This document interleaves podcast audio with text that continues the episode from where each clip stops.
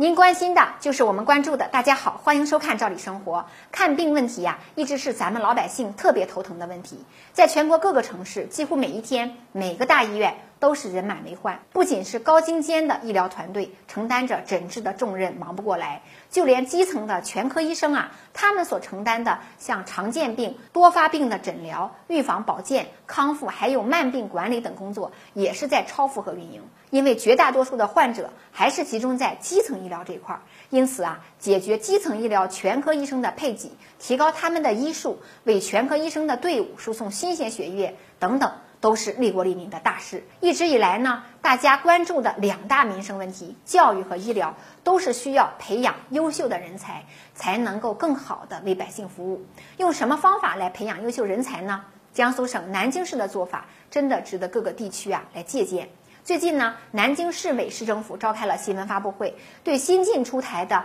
关于改革完善全科医生培养与使用激励机制的通知啊，我们称为通知，进行了解读。那么这份通知的出台是有它历史背景的。据数据显示呢，到二零一八年底，南京市每万名人口拥有全科医生呢三点四人，那这个配比是严重不足的。南京市啊，深入分析了全科医生匮乏的主要原因，像薪酬待遇比较低呀、职称晋升难、发展空间小等因素，都导致了这个岗位啊缺乏吸引力。那么，怎么来解决招人难、留人难的问题呢？这份通知就给了非常好的解答。那多管齐下，多种方法并用，比如呢，深入到农村呐。订单定向医学生免费培养，住院医师规范化培养基地，也就是综合医院呢，将独立设置全科医学科，与基层实践基地呢联合培养全科医生等等吧，以此呢来储备大量的全科医生人才。同时呢，还将以县级综合医院为重点，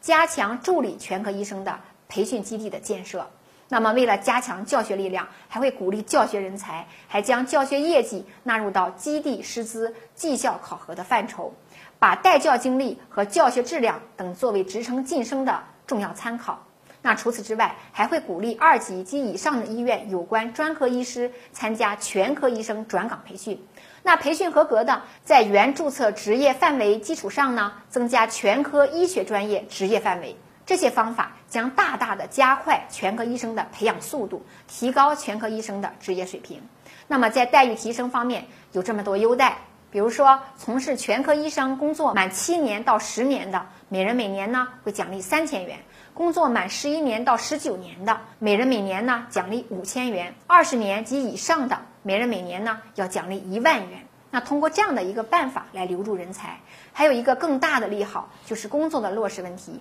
这次通知也明确了，对于符合条件的毕业生要优先安排工作。那部分毕业生在取得执业医师证与全科医生规范合格证后呢，每学年要奖励六千元。那这里就有个前提条件了，就是要求啊，至少在基层协议啊服务六年。那么这对家境困难、立志从医的孩子呢，也是一大利好。那通过南京市的做法，我们可以预见，未来南京市的全科医生待遇会更好，而老百姓看病难的问题呢，也将得到更好的解决，真的是值得很多地方学习和借鉴。今天的话题就聊到这儿，感谢收看，我们下次见。